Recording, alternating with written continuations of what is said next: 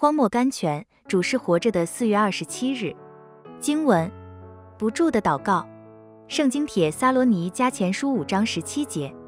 许多人都以为不住的祷告是一个非常不容易实行的命令。现在让我们听一个女佣人的见证。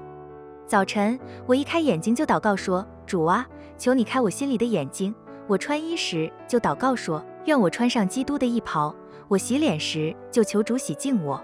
我做工时就求主给我日子如何，力量也如何。我点火时就求主在我里面重新眺望我的爱火。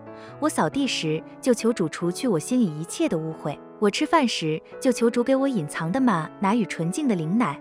我管小孩时就仰望父神使我做他顺命的儿女。我一天到晚都像这样祷告。我所做的每一件事情都供给我一个意念来祷告。选。